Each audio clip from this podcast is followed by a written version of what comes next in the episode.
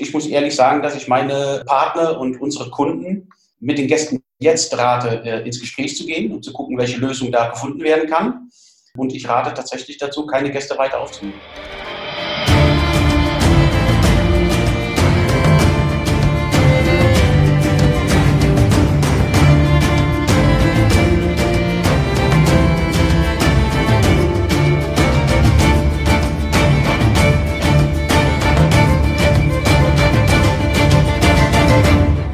Herzlich willkommen zum Podcast der Hoger Stimme und der Gastropiraten. Heute etwas ungewöhnlich, weil meine Stimme zu hören ist und nicht Marley.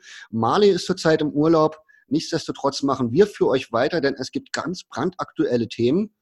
Eins davon ist momentan die Pleite Insolvenz von Thomas Cook. Und ich habe mir auch heute wieder einen Gast eingeladen, so wie Mali es auch tut, denn von ihr lerne ich es gerade. Bei mir ist Iva Mensig. Iva Mensig ist seit über 15 Jahren in der Hotellerie tätig. Er ist niederländischer Staatsbürger, ist 98 nach Deutschland gekommen und hat dort als Vertriebsleiter in Ferienparks, privaten Hotels und Hotelketten gelernt und gearbeitet. Seit 2010 ist er jetzt nun bei den Gastropiraten angedockt, ist unser Hotellotse und sein Spezialgebiet sind sämtliche Vertriebs- und Marketingfragen. Also klassische Vertriebswege, Social Media, neue Medien und natürlich, und deswegen bin ich besonders froh, dass er heute da ist, die Zusammenarbeit mit Reiseveranstaltern. Herzlich willkommen, Iva. Puh, das war eine ganz lange Geschichte. Hallo Carsten. Ja, ich bin auch froh, dass ich es geschafft habe. Iva, es geistert durch die Presse von vorne bis hinten. Thomas Cook, Insolvenz. Thomas Cook kennen wir als Riesenreise, Veranstalter. Was genau ist da passiert? Was ist da los? Was weißt du schon? Ja, heute gibt es eigentlich wenig zu lachen. Äh, Thomas Cook PLC, das ist der englische äh, Bereich von Thomas Cook, hat Insolvenz angemeldet. Ich würde mal behaupten, Insolvenz mit Ansage. Seit mehreren Jahren schwächelt Thomas Cook finanziell, haben äh, schon 600 Millionen Finanzspritze bekommen. Angeblich haben 200 Millionen gefehlt. Und gestern Nacht ist dann eine Insolvenz angemeldet worden äh, in England.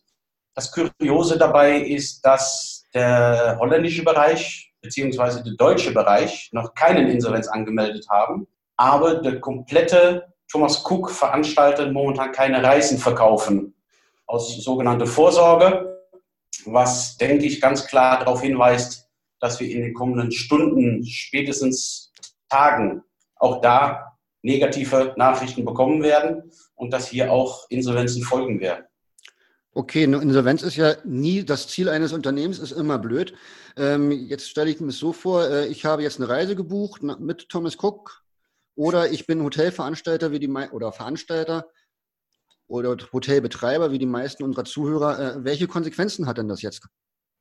Ja, es gibt äh, alleine in Deutschland um die 140.000 Menschen, die angeblich eine Reise gebucht haben, der noch ausgeführt werden muss. In England sind ungefähr 150.000 betroffen, europaweit über eine halbe Million Menschen, die natürlich in kompletter Unsicherheit sind jetzt. Da muss man ein wenig unterscheiden in äh, Menschen, die momentan unterwegs sind und deren Urlaub versuchen zu genießen und noch einmal hören, mein Reiseveranstalter ist pleite und die, die in den kommenden Tagen eigentlich deren Urlaub antreten wollten und jetzt nicht wissen, findet meine Reise überhaupt statt oder, oder nicht.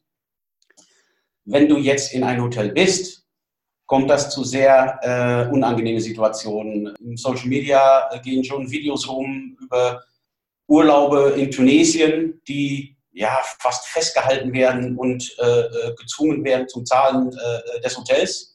Menschen, die noch verreisen müssen, versuchen meistens ohne Erfolg Thomas Cook zu erreichen, um mal zu erfragen, was ist mit meiner Reise? Findet er überhaupt statt?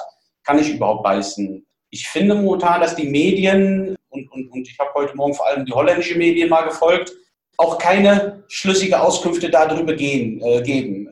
Fliegst du morgen oder übermorgen oder heute mit Thomas Cook weg, kannst du eigentlich deinen Koffer aus meiner Sicht wieder auspacken.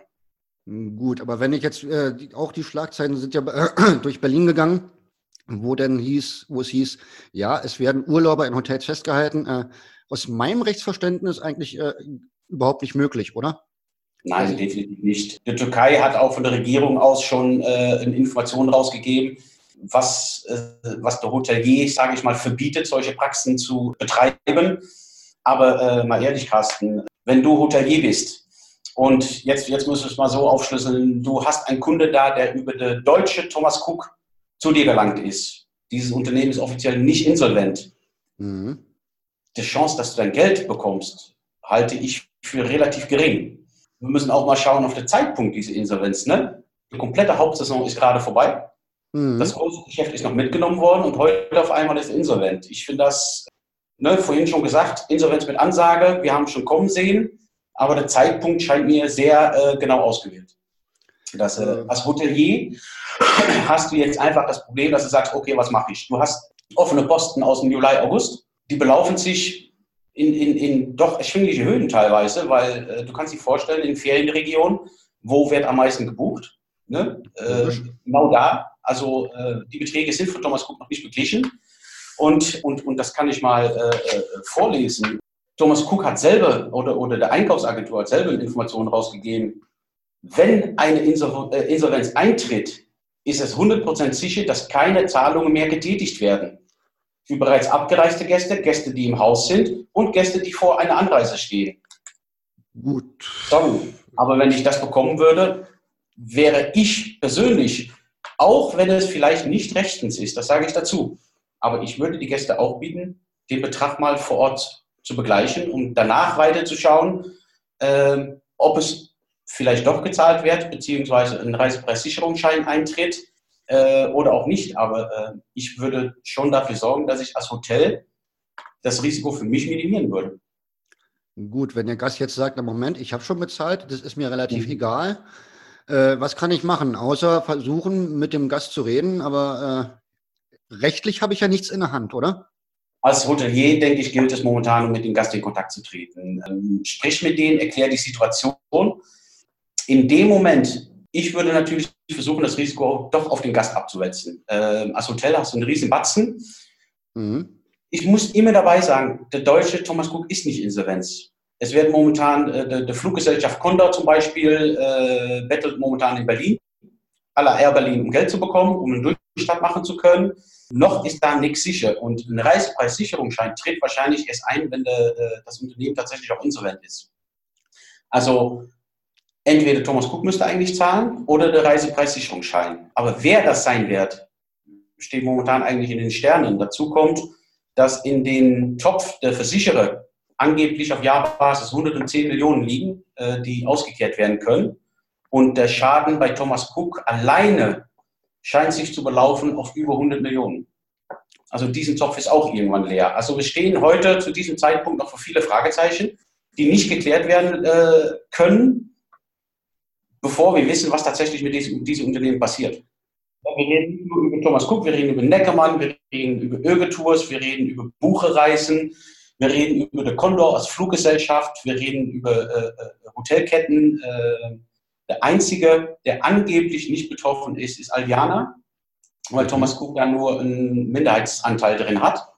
Da scheint alles weiterzulaufen, wie es sein sollte. Gut, also jetzt klar, mit meinen Gästen, die vor Ort sind, mit denen kann ich reden. Würdest du denn als Hotelier jetzt überhaupt noch irgendwelche Gäste, die über Thomas Cook kommen, annehmen? Oder Nein. Würde, Gut, wie, wie komme ich da als Hotel dann raus? Ich kann ja jetzt sagen, pass mal auf, du hast gebucht über einen Veranstalter, da hast du bezahlt, aber der ist vermutlich insolvent oder noch nicht so richtig oder die Firma vielleicht doch, äh, komm mal lieber nicht. Mit aus dem Grund hoffe ich wirklich, dass wir ganz schnell äh, Deutlichkeit bekommen über die Situation von der, der Thomas Cook GmbH und der Thomas Cook Touristik GmbH, worüber die Reisen, sage ich mal, abgewickelt werden, weil solange das nicht geklärt ist, haben wir echt, man kann es nicht anders sagen, eine sehr blöde Situation. Äh, rechtlich hast du als Hotel nichts in der Hand und wirst du aufgefordert, die Gäste anzunehmen und zu bewerten. Du machst Kosten, du bietest deinen Service, aber der Hotelier weiß nicht, ob er sein Geld irgendwann bekommt. So wie die Agentur gerade geschrieben hat, wenn ein Insolvenz eintritt, ziehst du dein Geld nicht zurück.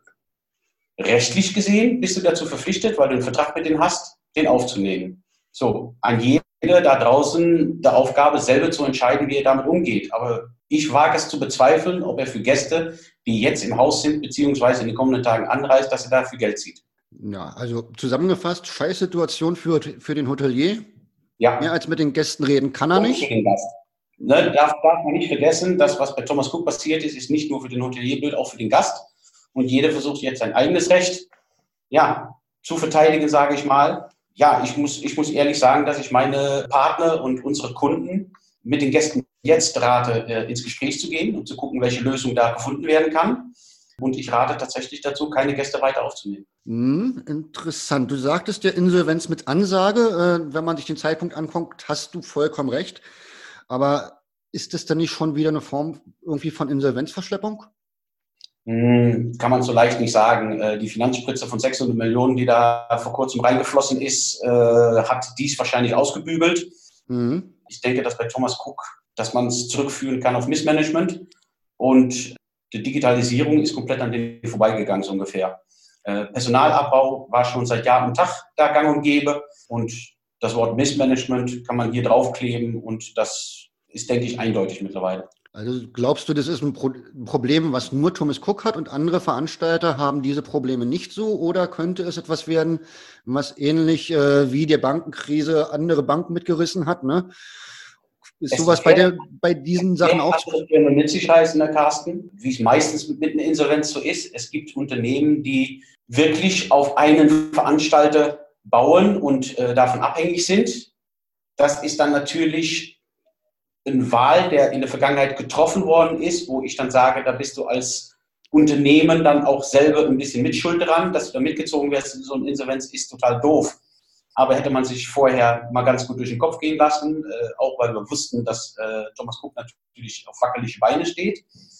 Aber im Großen und Ganzen kann man nicht sagen, ob es anderen auch, auch betrifft. Wir wissen alle, dass der Hotellerie und, und der Veranstalterbranche schwer umkämpft ist.